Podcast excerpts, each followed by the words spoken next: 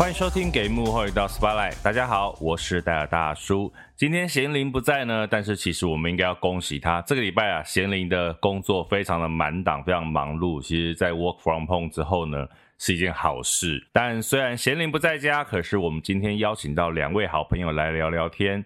前阵子呢，我在 Podcast 上面呢听到一个新的节目。那这个节目呢，它是由一个算是职人搭档来组成的影视类的 Podcast。大家其实知道，在 Pocket 上面的影视类节目，老实讲，相对的非常的少。而这个职业呢，我说真的，在今天访问邀请之前，听到这个节目之前，我也不知道这个职业是什么。你看我在幕后工作这么久啊。不知道是不同过还是怎么样，我真的不知道这个工作是从何而来。所以呢，今天一开始先跟大家介绍，欢迎来自两个戏剧顾问的阿松以及拉丁。大家好，我是阿松。大家好，我是拉丁。阿松跟拉丁，你们两个的名字是因为阿拉丁，所以一人分一半，还是？没有，没有，没有，没有，没有，就是取我我自己是取我自己的最后一个尾字，我叫刘玉松，是。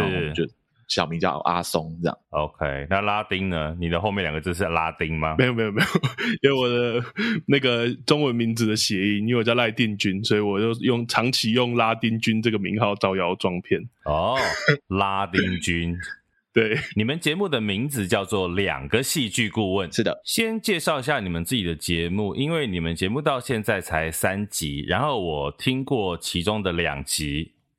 对，跟其他影视类节目很不一样的是，大部分这种剧评啦，或者是观影心得的节目啊，大部分都在分享自己看完之后的评价心情，然后或者是反映出自己在人生当中的一些收获。可是呢，这个节目是用一些很专业的角度。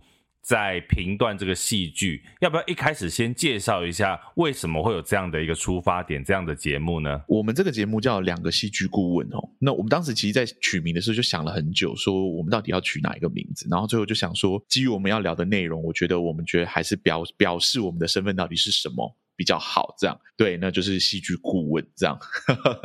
那我们其实这个节目是专门在聊，就是我们看过的影视或者电影里面的戏剧结构，然后来研究说为什么有一些东西我们看起来会有这样的感觉，呃，为什么有一些戏剧的结构这样编排了之后我们会有一些感觉这样子。对，然后去研究这个东西为什么 work。所以也就是说，你们是透过比如说在戏剧里面的架构、脚本、台词、角色、情节等等各方面去抽丝剥茧，告诉观众说为什么剧本要这样写，为什么导演要这样拍。嗯，有一点像这样子。那当时会想要这样做的原因，也当然是跟我们的身份有关，就是我们都是有在从事戏剧相关职业的人。那就一直在想说，如果我们要做。类影评类的节目，我们好像真的很难，就是说，哦，我们是很客观的观众，就是我们是带有一定专业知识背景的人在聊这件事情。是，我们想说，那就不要隐晦好了，我们就是让大家知道说，其实就是看山不是山的时候，那个景象到底是什么样的，这样。所以一开始只有想要做剧评。还没有想要用戏剧顾问的角色出道，呃，其实没有，我们算聊很久了，对不对，拉丁？我们在决定说要做这个节目，我们其实有想过几种方式，有想过几些几种方式啊，当然也有在想说，也许就用闲聊的方式，甚至也有想过说，要不要用做节目方式，例如说可能会有单元，也可能后面还会有游戏环节。游戏环节是什么？游戏环节是戏剧的 快问快答吗？甚至之前都有讲过，有有有考虑过说，可不可以来接龙戏剧之类的。一开始是谁先开始有这个想法的？你说做 podcast 吗？对啊，呃，算是我吧。OK，所以拉丁算是被拉进来，有一点像，因为我们。我们其实都是同一个剧团的人，也因为疫情的关系，最近全部停摆了嘛。然后我们就想说啊，最近都没有办法做一些就是戏剧相关的工作，有点有点想说养啊。对，就说所以这个节目是为了止痒啊，有一点像，有点自娱于人那种感觉。而且其实我们 本来看完戏剧作品啊，或者是我们一起去看舞台，就会一起去看完电影，我们就会花很多时间在聊这些东西。然后，可是我们也有一个契机，是我们自己在查一些评论的时候，哎，跟我们想的又很不一样。什么样的不一样？就是，例如说，我们可能觉得这部作品可能有有一些地方有问题，那我们在查评论的时候，可能会发现，哎，大家都觉得这个地方是很很棒的，或者是会觉得说这部作品就无懈可击。我想说，哎，这个是大家都没有发觉这个问题嘛？所以我们也也这也是我们其中想做这个的其原因之一啦。哦，这个呢，刚刚拉丁讲这一段呢，因为我听过他们节目，我可以帮听众解释一下。各位知道他们节目第一集啊，真的是离经叛道。很政治不正确的一集的内容，因为呢，第一集就聊《火神的眼泪》。嗯，那《火神的眼泪》其实在各方面的评价，老实说都非常的不错。那这两个算比较高了啊，他们鼓起了勇气呢，去挑战，在第一集的内容呢，就也不能说批评啦，哈，给了《火神的眼泪》一些些的。指教跟建议，那我们现在聊这一段好了，就是你们怎么会有勇气去挑战火神的眼泪？我们其实没有勇气啊，我们在做的时候超害怕的，是说呃，应该说，因为他他真的很红哦，就是火神的眼泪真的很红。对，我们实际第一次在网在决定要做这一部的时候，我们也只想说啊，应该就是因为我们都是看片段嘛，网络上的片段这样。然后我们想说啊，如果我们要录的话，第一集可以录《火神的眼泪》，最近好像蛮火，蛮蛮就是大家都知道这样。对，那我们就决定去看。那看完之后我们就傻了，我们就说怎么办？就是我们觉得他有问题，看完才觉得，还是看一集两集就觉得？其实看一两集我们就已经开始在做笔记，想说这这一部不太好聊哎，怎么办？然后越做就越越心慌，做到最后的时候就说怎么办？我们我们还是要聊这一部嘛？然后我们最后就说。我觉得我们还是得聊一下这一部，因为必须必须提供一个不太一样的观点给大家参考看看。就是说，因为我我其实有发现，就是呃，我我之后有去查，我想说应该不太可能完全无负评，因为我们确实觉得这个作品里面一定有一些问题是蛮明显，是一定会有一些人喜欢，对就是会有喜好的问题。当然，好比说它的调性，它的调性其实是偏向悲剧的，对，那不是所有人都吃得下悲剧的这种牌子，所以我们就想说，我们去查。我们去去稍微搜寻一下，然后之后我们就搜寻到，我有搜寻到几个字负评的这样，然后发现下面的留言就是很恐怖，就是大家就是认真的在跟他争辩，就他的观点是有问题的，算是 粉丝来护航就对了，有点像。然后我们想说，天啊，这是 那我们真的得，可能他讲的还不够清楚，我们这一个节目如果要讲的话，我们得得把它。抽丝剥茧开来，好好的聊一下说。说如果我说这个作品有问题，它有问题的地方可能在哪里？但这当然不代表说这个作品就没有优点，只是说优点大家都讲过了。对，尤其是呃，戏剧顾问主要的工作不是在夸奖创作者，戏剧顾问的工作主要就是在挑战创作者。就是以我们的专业其实是呃，常常会跟导演工作，那导演会提出他的想法跟观点。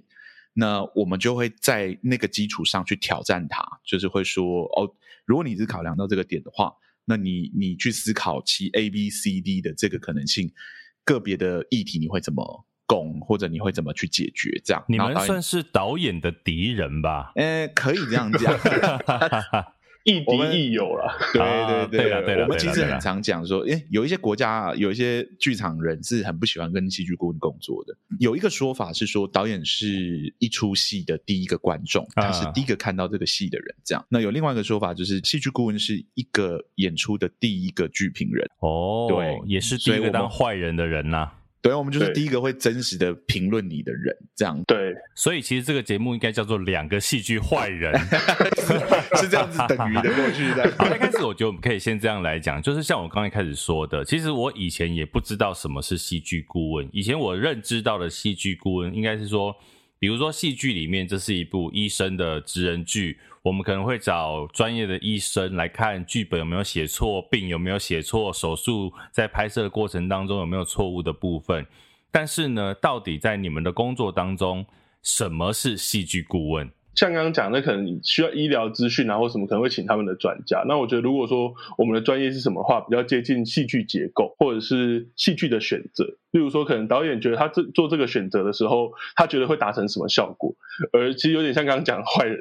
这时候我就会跟他讲说：“哎，其实我觉得达成效果反而不是你说的那个，而是哪一个？或者是我也会问说，导演这样的选择是想要做什么？因为有时候对我来说，创作者可能是浪漫的。”就是他可能会有很多他的想法，或者他觉得这样可能可以过去。但我觉得戏剧顾问这样很好就对了啦。呃。有有有这种感觉，就是他可能自我感觉良好啊，对对对，自我感觉良好，就是那个在下棋嘛，对不对？你在下棋的时候，旁观者清那种感觉。可是，一般这个戏剧顾问他是怎么开始的？他是不是比较在剧场里面？对，其实他的源头，如果要探究他的历史的话，其实他真的可以追溯到蛮久以前。现在戏剧顾问在目前各大剧场里面执行起来的方式，真的是百家哈，就是那种就是真的各式各样都有。怎么说？这个所谓的百家是指戏剧的合作方式呢，还是说它切入的角度不同？是的，就是有一些顾问，他是可能前期你根本连剧本都还没有的时候就开始跟导演工作的那种类型。那有一些是专门专攻文字的，对，就是我是专门专攻，就是说你的剧本里面的文字这样。那也有一种是他是专门专攻，就是作品本身，就是你你已经有剧本了，然后你开始创作了。那我再陪你一起思考，说这个组组成你作品的元素，这些凑起来是否会达到你所想象的那个样子？应该可以说把它分成进来的时间点啦，可能是剧本的一开始，可能是剧本写作的过程，也有可能是拍摄的过程，甚至拍完之后的剪接都有可能。是，就是他他工作的时间点可以很不一样，就看看导演或者那个创作团队。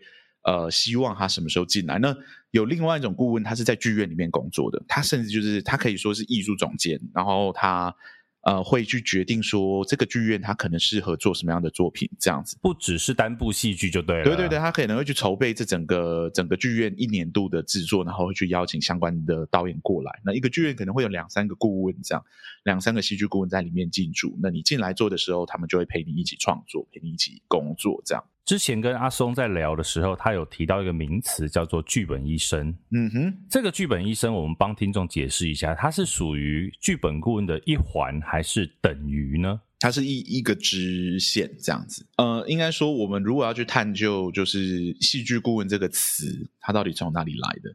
它的英语叫 dramaturg。dramaturg 对，然后 dramaturg 这个词其实是直接翻译德文过来，所以它也没有正式的英语名称。它是。什么东西呢？Dramaturg 是 dramaturgy 的延伸。dramaturgy 这个词，什么是 turgy 呀？呃，dramaturgy，因为我们只叫 turtle，是一个字啦，它不是两个字，所以它 dramaturgy 这个词其实直接翻翻成中文的话，就是戏剧构作或戏剧结构。这样子，那 dramaturg 就是在研究 dramaturgy 的人。那 dramaturgy 好，这个词就是戏剧构作这个东西，它跨足的领域其实就是所谓的所有跟戏剧相关的研究。那你作为就是在研究这个。结构的人呢，你不可能是全部都精通，他你一定是有你专攻的领域，跟你特别厉害的，就是工作期这样子。呃，有可能有些人是剧本，然后有些人是对于导演在在做的戏剧的选择或画面的选择的感觉比较，每个人都有不同的那个。那你们两个有分别就是比较专精在哪一块吗？我近年来比较常做的是文本类的顾问，对，就是专门帮忙在修正文本的。所以你的敌人是编剧，有一点像，你是编剧讨厌的人，跟我合作过的编剧应该没有到讨厌我啦，我算是蛮温柔的一个顾问，你知道？OK，拉丁呢？我的话比较是戏剧中戏剧中的啦，就是如果刚刚说阿松近年来比较常当编剧的敌人，然后比较常当导演的敌人，啊，那你们两个真的算绝配耶！因为呃，我们刚刚说过嘛，我们有自己的剧团这样，然后他就是拉丁，其实是我们剧团的编剧。对对，所以我很常跟他工作，我就是以一个文本顾问的方式，他就是我的敌人，啊，所以你就是拉丁的敌人嘛？原来如此啊！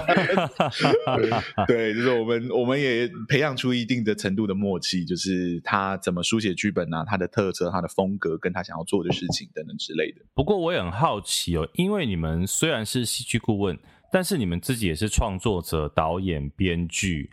那在这个跟戏剧顾问中间角色的转换会有什么样的不同吗？这个蛮有趣的。呃，我先说明一下，就是我我我是有导过戏，可是我真正的剧场专业除了顾问之外是表演。对对，导演是有时候就是被迫的。对，OK，并不是我真正想真正的专业哈。这样理论上来说，顾问本来就可以有自己的专业，就是说他他是研究戏剧结构的人，只是他专精于哪一块。所以，我如果专精于表演或专精于就是呃剧本写作的话，在跟创作者在工作的时候，像我跟拉丁在工作的时候，我就很常分享我是演员的观点给他知道，因为我在辅助他把剧本给生出来嘛。除了我个人对于文字本身的观点之外，我当然可以把我其他的专业给拉进来。那顾问不一定只会请可以跟你工作剧本的人，他也可以是资讯库、资料库。好比说你在书写某一个时期、某个时代的作品的时候，你可能呃可以请就是有研究那个时代作品的人来当你的顾问。这样，那顾问不一定是一对一，他也可以是一个创作者对两到三个戏剧顾问，或两到三个不一样种类的顾问，这样集思广益就对了啦。对对对对对，当然这样就是为了因为。呃，任何的戏剧类型的创作，它都是非常多人一起参加的，更多元的知识的融合跟考量，对于创作本身都一定是有帮助的。嗯哼，拉丁呢，对于一个戏剧顾问跟编剧之间的角色，要怎么样的去转换？我自己的话，我觉得戏剧顾问其实有一个重要的地方是，还是要尽量能够保持中立，因为在看待每个选择的时候，我觉得都还是希望可以站在。一个比较观众或者中性的角色，所以我自己呃，其实目前也是这样。我基本上只要是我当编剧的作品，我都不会去当戏剧顾问啊，因为你这样就球员兼裁判啊，不行啊，对对对对对，对，或者是你在跟导演讨论的时候，你就。就有时候会有困难嘛，因为你跟他讨论的时候，你就会跟他说：“嗯，我觉得编剧这边要做的应该要要表达的应该是什么什么什么。”然后导演就想说：“啊，因为你自己就编剧啊。”所以就，我想我们可以再聊的深入一点了。就是说，虽然我们前面开很多玩笑说戏剧顾问就是坏人的角色啊，但是其实他都是在想要帮助这个剧本，帮助这一部戏。那一般来说，戏剧顾问会用什么样的角度？比如说架构、角色，或者是说，当你们在拿到一个新的剧本、新的合作的时候，你们会怎么判断这个作品它有没有需要被诊断、被调整的地方？不同的创作者会有需不同的需求，是。但戏剧顾问的源头通常就是同一个，就是从你创作的理念，你一开始的初衷到底是想要做什么开始。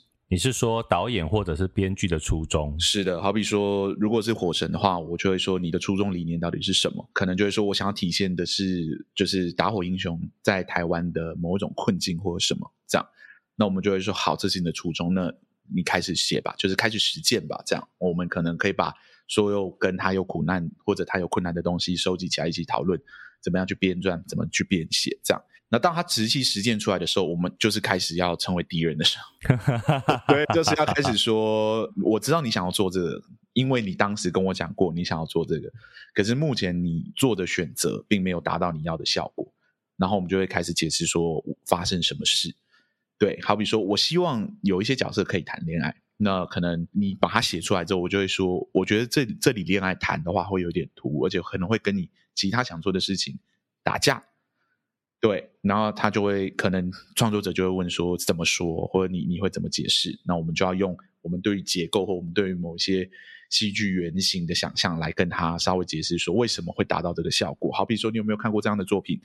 那你当时看完之后是不是会有这样的感觉？你可能跟他在做相同的事情。戏剧顾问某种程度上其实很像心理辅导哦。对，某种程度上来说，我觉得。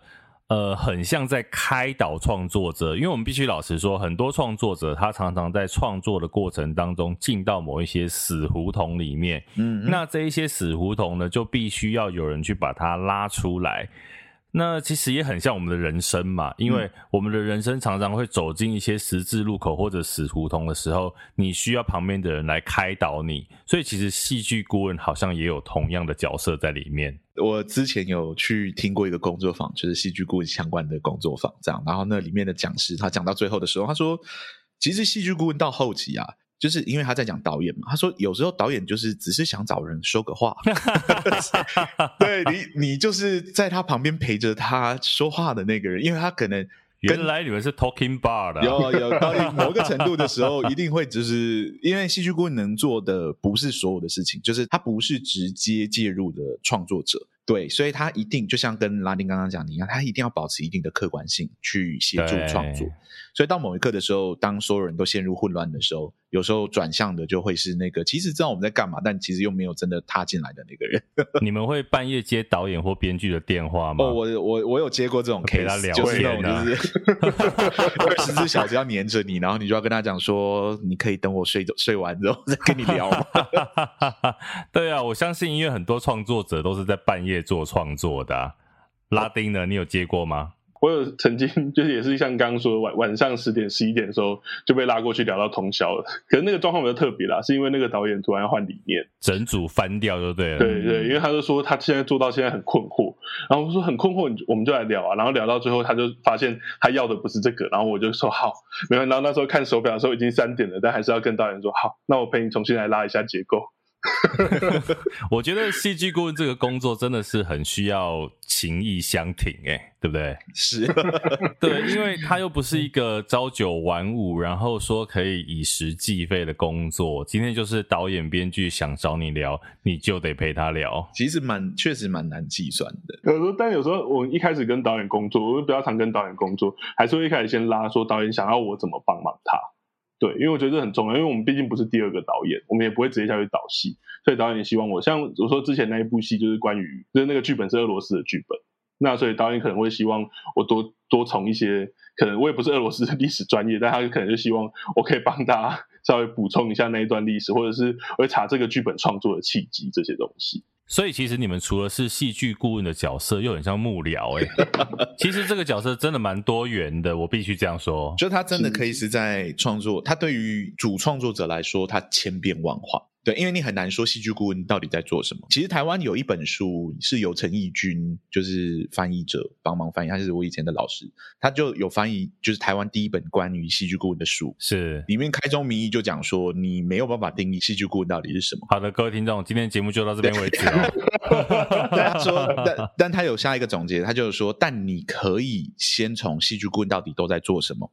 开始聊他，就你可以说，哦，戏剧顾问一定就是那个吗？不一定，但他可以做那个，就是他有做这个的戏剧顾问，也有做那个的戏剧顾问，就是我刚刚讲的百家嘛，就是真的会是各各式各样都有。都有就是领域在操作的人，这样这个工作会需要沟通协调能力很强的人吗？因为我相信，呃，很多的创作者，不管是他本身的脾气，或者是他主观的意见，可能在过程当中一定会有一些争执或者是冲突。你们会花很多的心力在沟通协调这件事上面吗？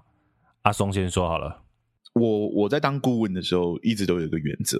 就是我的工作是辅助创作的产生，对，所以一定会有我的理念跟导演的理念不相同的时候，那一定是遵循导演的理念。可是当导演的理念就是我完全没有办法辅助到导演的理念，就是我无论给什么建议，导演都觉得哎那个不对啊，那个方向不对等等之类，我就会退出这个制作，因为理论上来说，啊，对，得退出，因为你不能，哎，你也算蛮有 guts 的人哦。也不是因为你，你是脾气不好的人吗？不是。哎，等下等下等下等下，旁边拉丁在猛点头啊。等一下我们回去聊的。不是，因为其实我没有想到是退出诶，我本来只是想说，哦，就听导演的话，但是继续待在团队里面。我没有想到你的答案是退出诶。不是，是实际上来说，真的有太多。你不要说就是戏剧顾问跟导演好了，导演跟演员都可能会吵起来，导演跟不一样的。都是主创作者都会吵起来，那那个吵架是因为他们都是创作者，可是我们其实不是站在创作者的角色，更何况我们的工作就只有一个，就是要辅助这个创作顺利的产生。如果你因为你个人的理念，然后造成这个制作难以持续进行，理论上来说，让这个作品就是你的目标是让这个作品顺利产生，当然就是你的退出，这个作品就会顺利产生了嘛。所以，所以是目的导向，就是说。为了作品顺利完成，你必须把绊脚石搬走，而这个绊脚石就是你本人。好比说，在剧场里面，我要导莎士比亚，可是这个导演是前卫的导演，他想要导就是很前卫的莎士比亚啊，一个古典跟前卫的冲突。对，可是这个顾问其实是古典派的，他觉得就是有一些东西你不能放掉。对对，然后你就是莎士比亚那个时期做某一个选择，就是这个原因，你怎么可以忽略它？那那个前卫导演就是没有没有没有，我知道那个东西，可是我没有要做那个东西。那个戏剧顾问说：“你没有要做这东西，就不要做莎士比亚算了，也不要找我啦。”对，那这个情况下，戏剧顾问应该要继续待在这个创作群里面，一直跟导演说：“你就一直在做错事情吗。”还是这个时候是这个戏剧顾问就应该说，或许我在这里可能会造成你绑手绑脚，对，那我我或许退出会让这个作品可能产生更多的可能性，对，而不会被我局限住这样。所以，我们其实会我们在当顾问的时候，因为我跟拉丁其实几乎是同一个时期在当的。我们在当顾问的时候，都都秉持这个理念，就是如果我已经造成导演的困扰了，就是我提出的意见，导演已经觉得就是啊，我完全不能用，或者你你你在干预我的创作的时候，我们就会说，那请把我的名字拿掉，我会从这个制作里面退出。这样，拉丁也是吗？对，但我觉得都是，就是我觉得这个选择一样，我我不是一个孩子气或什么的选择，我都会很跟导演，我跟阿松都是啊，都会跟导演说明清楚为什么我们觉得我们退出比较好。那这个决定当然也会，因为我当然不希望说就是我就跟你吵架，然后我就走了，然后这个制作好像就就也因为这样的顾问就是很耍耍脾气或怎么样。可是我觉得我们对对我来说，戏剧顾问的退出本身也是顾问工作的一个选择。就是我们刚刚有说过，他是为了要让作品变好，所以对我来说，那当时有一个制作我选择退出，也是因为我觉得我的意见其实不断的在让导演更混乱。你们两个谁的脾气比较差？你很在意这个问题的。你知道，当我们聊到搭档的时候，这些都是必问的问题。在当顾问的话，我一定比较差。可是我知道我，我、啊、我不是我认识的所有顾问里面脾气最差的那个。你们顾问圈到底怎么回事啊？每个顾问都很有个性啦，讲真的。对啊，对，因为专业不同。对，其实顾问本身也可以算是一个创作者，只是主创的身份在别人的身上。嗯，可以这么说吗？我们我们会一直说，顾问应该戏剧顾问这个工作，我为什么会想做？是因为我希望就是可以把理论带进创作里面。太多人强调创作的时候是一种感觉，like a feeling，right？然后我就会我就会说，可是你这样就是在赌啊，你在赌博啊，你完全不知道你在干什么，你赌赢了赌输了，你都不知道你刚刚做了什么。那为何不不让有一个人在旁边跟你讲说，你这个赌对了的原因是什么？然后你下次可能再碰到相似的问题的时候，你是有机会重新把那个东西拿出来使用的。对，所以我一直鼓励的是把理论带进创作里面，所以那个时候才会毅然决然的想要。开始研究戏剧顾问，开始做戏剧顾问，不然我本来当演员啊。那你们是什么机缘之下会想要尝试戏剧顾问这个工作，或者是说觉得是有趣，所以踏入这个领域？因为当时北艺大刚好掀起了一股啊那个 顾问风，但是对那个时候的我来说，或者是对我那时候看顾问来说，我好像都不太懂顾问到底该做什么，所以当时刚好。这个东西在剧场还蛮新的，然后当时好像刚好在一个就是最最流行的时候，所以我就刚好踏入，然后有人找我，所以那时候课堂刚好也选了一些课堂是跟这个有关，所以看了很多文献、看资料。那另外我有一个就是好朋友，他刚好也在做戏剧顾问，要叫做刘玉松，然后。然后那是当时因为知道他不久的将来要好像会去国外读这个东西，所以也有跟他，他比我早做一点，所以我那时候也有跟他讨教，然后也有讨论彼此对于戏剧对于戏剧顾问的工作，然后刚包括刚刚说的那时候刚好刘奕君那一本书我翻译出来，就刚好接接触了这个工作啊，陈奕君不好意思，阿松呢？你是怎么踏入的？我其实是在当演员的时候就一直对于理论这个东西很感兴趣。那会分析剧本，然后去看说别人怎么去解析这个文本，然后会去理解说，哎，为什么表演体系的形成是这样子？那一直都不知道说理论如何，就知道说哦，这是一个知识而已。我懂，我听懂了，我知道了这件事情，对，我就知道了这样。那我其实也不知道说实际在创作里面到底有没有效。可是有时候在跟导演工作的时候，就导演会提出一些，我觉得哎。诶可是，如果你这样讲，你可能就忽略了 A、B、C 的事情啊，那怎么办？嗯哼，对，那那个时候一直不知怎么有，就是没有出口可以去宣泄或表达这个意见，这样。然后之后就碰到一个学姐，然后那个学姐就是在就是在北医大最早在做戏剧顾问的人，学姐正吗？呃，还不错。对，原来这个是加入戏剧顾问的主因啊。然后，对对对，然后那个时候我就有，我就感觉到很惊艳，就说啊，这是什么？这是什么职业？就是，然后就跟他认真讨教，他就说：“哦，戏剧顾问的工作就是如我刚刚上述所说的，是把理论，就是理论一般在创作里面都是后产物，就是我作品做出来了之后，我来研究它，我来分析它，对不对？评论它，我来做呃分析，我来出一本书讲关于它的事情。那我一直想说，那就是晚了，东东西都出来，如果它不好，你怎么办？对，那戏剧顾问其实就是在把这个后产的东西。”拉回到就是在正产，就是正在产生它当中这样。对，然后我听到这个理念的时候，我就说哦，真的好有趣哦，这就是我一直在剧场里面或在想要追求的，对，想要追求的事情这样，然后就开始做这样。那一开始真的是不知道怎么做它。我本来呃在做我的毕业制作，因为我是表演者嘛，我在做我毕业制的时候，我就去跟其他的制作谈，我就说，哎，我可不可以跟你请求一件事？然后就说你要做什么事？我说。啊、呃，我有一个职业想要做，那我不知道你愿不愿意让我当。他说，你想要当演员的话，你就来哦，你就是来来征选这样。我说不是不是，我想要当你的团队的戏剧顾问这样。完全自荐，所以他当时也不知道戏剧顾问这样的工作。其实他应该有听过，只是他也不知道，因为大学部那个时候大学部没有人在做这件事情。OK，对，那我我就跟他说我想要当，然后我也没当过，你就当做如果你觉得没有效或完全没有用的话，你就当我这个空气人就好，我也就是进来。试试看，说我怎么把理论带进一个制作里面。那第一次做跟第二次做，真的都摔了一大跤，就是真的会发现说，创作者对于别人给建议其实是充满敌意的，完全可以理解啦，完全可以理解。我跟你讲说，哎，你那东西可能没有做好，他就说好像没有做好，什么意思？你又就就开始要跟你吵起来了。对，那我到后面就是你要练你的 IQ，呃，EQ 嘛，就是要去想说，我要怎么把。东西讲出来，让那个人可以理解说，我其实不是充满敌意的在跟你说，我只是把我客观看到的东西讲给你听，这样。那也练了好一阵子之后，真的在后面的几档制作里面，呃，慢慢的让理论可以更舒服的进到创作里面，然后真的成为辅助导演的一个工具，这样。那到那个时候之后，就很有成就感，然后我就觉得好，我要继续做下去，我想要再做这个职业看看，这样。其实蛮不容易的啦，我觉得要以一个第三者的角度去参与，甚至去挑战一个主创者、导演、编剧他们的意志的时候，其实势必要有很强大的协调沟通的能力。而且我们刚刚也讲，对于我们的这些导演来讲，你们是坏人。而且呢，像刚刚比如说，对于《火神的眼泪》的粉丝们来讲，你们也是坏人。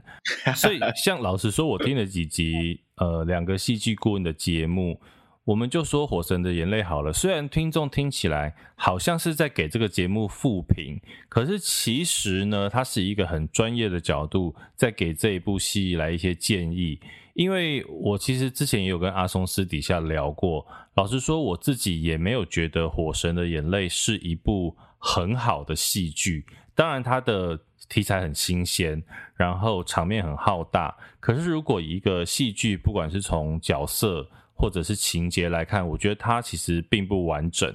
尤其它的角色，我自己觉得很扁平，所以呃，我自己也没有觉得它是一部很好看的戏剧。老实说。我记得我大概到前半段有一段我是看的有一点恍惚恍神，然后最后两集我几乎是在一个没有很专心的情况下把它看完的，所以其实我对于《火神的眼泪》的评价我自己也没有很高。那所以其实听到这个节目的时候，我记得第一集你们聊《火神的眼泪》，我自己是蛮有共鸣的。那所以我反过来讲，我想好奇的问说。呃，以台湾目前的影视作品来讲，你们自己以一个专业的角度来看，什么样的问题是台湾的影视作品现在最常有的问题？我觉得刚刚其实已经已经有点出来了。我觉得台湾目前好像蛮蛮重视就是这个议呃比较社会性的议题啊，或者是题材的选择。但对我来说，戏剧结构啊，或者是角色铺陈上面。好像就应该说，对我来说，观众的重视也是啦，就是观观众好像或者是媒体或者是整个风向，觉得好像比较重视议题或题材的选择。可是戏剧的结构上面或者是什么，好像对我来说还没有那么完美的时候，但好像因为它的议题选择好像很正确，或是或是很很刚好都没有人做过，或是刚好是最近很红的议题的时候，它好像就会被捧成类似神剧。可是对我来说，好像神剧，它既然是剧，它还是有一些我们刚刚讲的结构跟角色的东西。但好像大家比较在意或重视，或是舆论的风向比较重视，反而是刚刚题材选择这件事情上，不管是。讲到这，怎么了？怎么了？怎么了？怎么了？我说好像一定要讲，因为暴雷我们之后要录的，例如说，不管是之前录的《火神》，还是我们之后要录的，例如说《雨二》或什么，大家都可以发现，他一开始被提出来的时候，都是说，哦，台湾第一出做这么深入的媒体的戏，或者是可能台湾第一出讨论无差别杀人议题的戏，或者台湾第一出站在就是打火英雄的角度来做的戏。等一下，既然你自己爆雷了，那我就要问你，所以你们后面会针对与二，我们与二的距离去做一些批评吗？哎，两位，我们做这一集压力也是很大，我们都是战战兢兢的在做我们每一集的。哎呦，真的是蛮勇敢的两位。不过我也必须要帮他们说一下啦，就是其实他们在另外一集做工的人里面，其实就是用蛮正面的角度在讲这一部戏。尤其我记得应该是阿松，其中有一段他们在讲的是做工的人有一段在夜市里面小玉跟妈妈相遇的那一段戏。那那一段戏呢，其实听了我觉得完全可以听得出阿松他们的专业度，就是说他用一些不管是从角色、文本，甚至台词、镜头、演员的表演，如何去铺成一场戏。如何去带动观众的情绪？我觉得那一段让我听到两位非常专业的地方，所以其实我蛮建议大家可以去听一下他们用专业的角度在聊《做工的人》这一部戏的。所以其实也可以跟大家聊聊，就是说你们怎么用自己专业的角度去评论这一些戏剧作品。呃，应该说一部戏可以聊的面向真的太多了。就是我跟拉丁真的要聊的话。呃，我们最高纪录其实可以聊七八个小时，就是在聊一部，戏呀，对，或者说可能一部戏延伸出来的很多的意思。你是说闲聊还是闲聊的时候？闲聊的时候，哇。但呃，这个还不是最高纪录，我有跟很多人闲聊过很多。我们都是爱聊天的人啦，但因为我们一直在考量说，就是但如果要带给观众的话，我们应该要带出什么样的主题？这样子，所以我们也会针对我们确实觉得。可能大家都可能会有同意或有共感的一些主题来聊。那做工的人那那一刻，呃，在讨论他的时候，就是我们我们在讨论，我们想要带给观众，或者我们想要让观众听得到的是，有一些剧本它的编排方式并不是速食的，它是很需要时间去品味的。可是很多时候第一二集的时候就放弃了，其实你很很可惜没有品味到后面的作品这样子。他他带来后面的冲劲，这样子，对对对。那做工的人，呃，有在聊那一段的时候，我为什么从第一集到第四集会巨细靡遗的把它全部铺排出来，就是在解释说他是如何让这个陈卫，就是那个把他就是耐得住性子，把所有的东西给铺好，就是为了最后那一刻可以绽放出来，让让观众看到就是那个情感的满跟那个表演的满这件事情。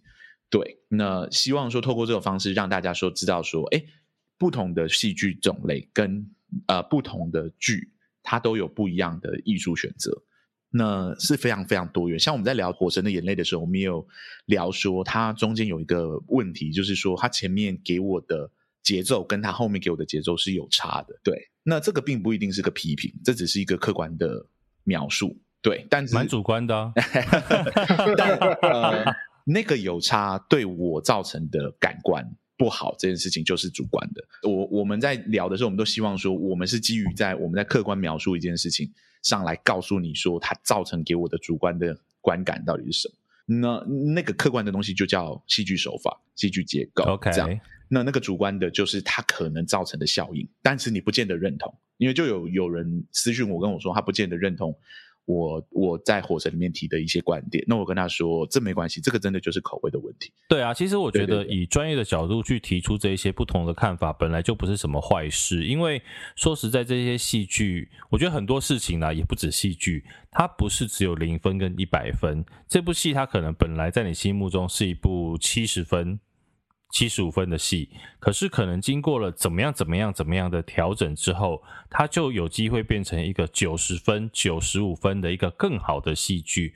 所以我觉得，以一个专业戏剧顾问的角度去调整、去给戏剧建议，其实不是什么坏事啦。其实这都蛮好的事情。但我另外想问的就是说，虽然你们两个是专业，但有没有一些建议呢？可以给我们听完这一集的听众？让他们在平常看戏的时候有一些跟一般民众不一样的角度呢？我讲也很奇怪，我就可以听我们节目，很会耶。没有啊，因为我觉得可能大家看戏或看艺术作品，其实第一个入门就都还是用自己的感受或感官这件事情。包括其实我看美术作品的时候去看画展，也是这这一个地方。开始。但如果我想要看的更深的门路的话，当然就得摄取一些可能，比如说专业知识啊，或架构或脉络，我才有办法看得更深。因为对我来说，戏剧结构是更抽象的东西，而且因为戏剧真的太广了，就是有的没除了除了刚刚讲的写实剧或者是影集，影集跟电影的结构又不一样。然后，所以，然后各各种五花八门，现代、古装什么，所以我觉得，呃，我们节目那时候做的初衷也是有有这个原因，就是想说，呃，可以有人来聊聊戏剧结构这件事情。毕竟议题啊，或者是感想或心得，甚至是延伸议题的社会性的讨论，我觉得台湾都有人在做。对，但针对戏剧结构这件事，或是最后我很喜欢阿松取的这名，就是顾问的这个用顾问的这个角度来聊，也真的是比较特别，而且其实也真的是我们想做的。阿松呢？你不可以再说听你们节目了，这一招他刚用过了。呃，给予一般观众看戏剧的建议，就是我们可能会说，我跟拉丁，我们都是从。一般观众开始的，对，没错，对，我们都不是真的是从那个专业的，就是一进来就是我们就是天才，然后什么都知道，什么都可以看得清、看得穿，这样。其实也是经过一部一部剧的洗礼，我们只是看得比别人多，然后我们在看的时候想的比别人多一点点而已。因为很多人看影集是为了娱乐，娱乐的时候，那当然就是你你看表层，他给你什么感觉就是什么感觉，这当然是好的。但到某一刻的时候，你如果真的被某一个作品给震撼到，或者说你深深的被感染到，你想起了很多你自己的事情，或许那一刻你会想说，他到底做了什么，让我有这样的感觉？而那刻的时候，我们的节目或许是一个可以提供你解答的地方。OK，硬是再推一下自己的节目，绕回来就对了。但是这些结构、这些手法，因为戏剧真的是，呃，它的手法其实。比大家想象中的来的繁复，就是它它可能用同一个元素，是可以在很多的作品里面被点出来的。对，那我们通常在聊我们的节目的时候，我们在聊这个作品，通常不会说只有这个作品而已。我们会说，这个作品这个手法，其实你在哪一个哪一部戏里面，其实也看得到。对，那它效果是一样的。你有没有发现，你在当时在看那那一出戏的时候，你的感觉可能是一样的？那是因为它用的相似的东西。其实两位在戏剧顾问这一段当然是非常专业啦，就是说不管是从戏剧的构作啦、文本啦各个面向来看，但我就蛮好奇的，就是说在台湾这么多影视作品里面，有没有哪一部戏、电影或是电视？是你们自己心目当中觉得最完美的？我觉得我们答案会很很一样，我们答案应该是同一个，哦、哪一部啊？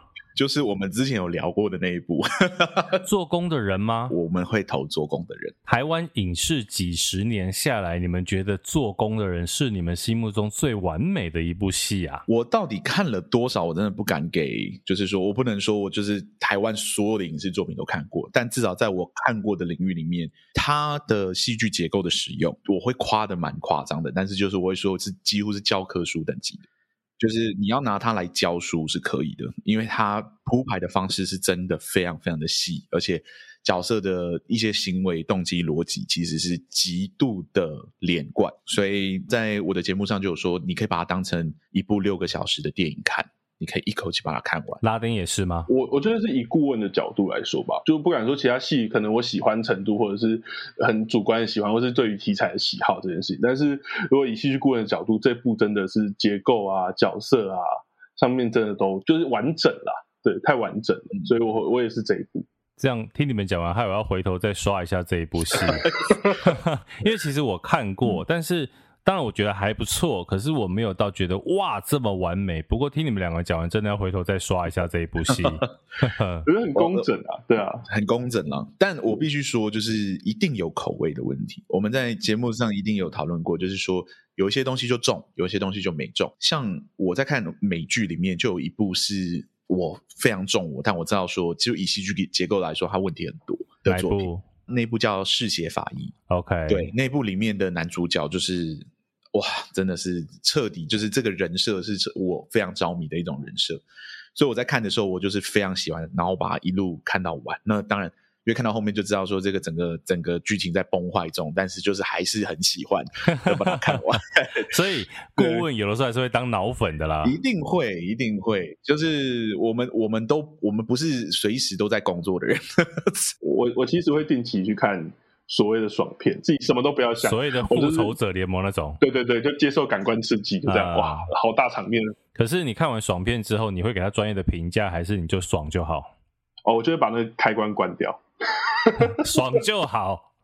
对对，爽片的重点就在爽。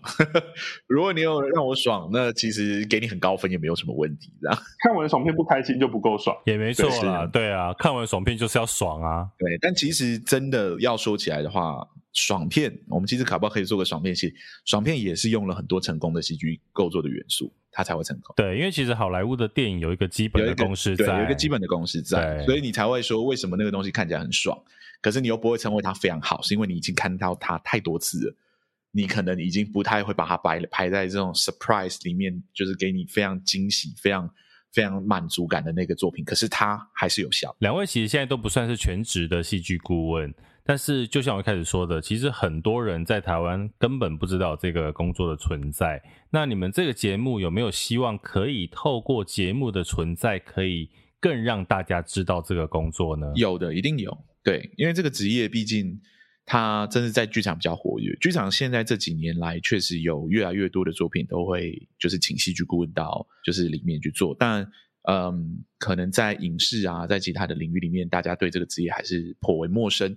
当时在取就是名字的时候，我们就一直在想说，有没有什么办法是我们不是只有在节目讲，就是说我们是戏剧顾问，然后一每一次都要解释一次这样。对，我们想说最直接的方式就是直接让我们的。Podcast 的名称就叫两个戏剧顾问，这样对，那很聪明，对，那进来的你就会知道说戏剧顾问可能在做什么事情。当然，我们在那里面做的事情其实是非常，就是戏剧顾问非常小的一部分。戏剧顾问可以做的事情，承揽的事情还是非常非常的广的，尤其是在剧场，他在剧场里面他可以做的事情其实真的蛮多的。拉丁呢？你自己对这个节目的期待？就是我们，我就反而是在用这个节目直接让大家知道说。顾问可能在做什么这件事情，就像其实第一集的时候，开宗明义，阿松就有讲嘛，就我们没有要在这里面解释什么是戏剧顾问，用内容来说话啦。对，就我们就直接用评论戏剧，甚至我们有时候也会讲说，用顾问的角度来看结构这件事情。所以对我来说，我在这个节目里面好像就直接展现，可能戏剧顾问是怎么看戏剧，或者是怎么看文本的这件事情。对，用这样的方式来推。那如果真的有人很有兴趣，大家有想要问这件事情的话，搞不好。我们在之后才会再来做这样对，但是这一集我们也聊蛮专业的戏剧顾问，我们我们就笑说，我们第一次聊戏剧顾问是什么？竟然不是在我们，竟然是在我节目吗？竟然不是在我们的节目上的。好了，真的能把第一次献给给幕后一道 spotlight 也是蛮好的。我觉得各位听众听完这一集之后，当然，我觉得一般大众当然看戏还是娱乐为主，可是如果说听完这一集之后，你可以用一些。不同的观点、不同的角度去看戏，可能也会有一些不同的收获。或者你在听两个戏剧顾问这个节目的时候，也可以听听看专业的戏剧人是怎么样来看一部作品。那我觉得其实这些都会蛮有趣的。而透过这一集，其实我们也更认识了这个戏剧顾问这样一个工作的内容，这样一个专业。所以，如果你喜欢这一集的话，而且如果你是新的听众，欢迎你到 Apple Podcast 或者是各大的 Podcast 平台去订阅关注我们节目，然后也不要忘记留言五星评分，还有要记得 follow 我跟贤玲的 IG，给幕后一道 Spotlight 的 IG，还有咖啡糖贤玲的 IG，还有 FB 哦。那今天再次谢谢两位戏剧顾问来到给幕后一道 Spotlight，谢谢你们，谢谢，谢谢。谢谢。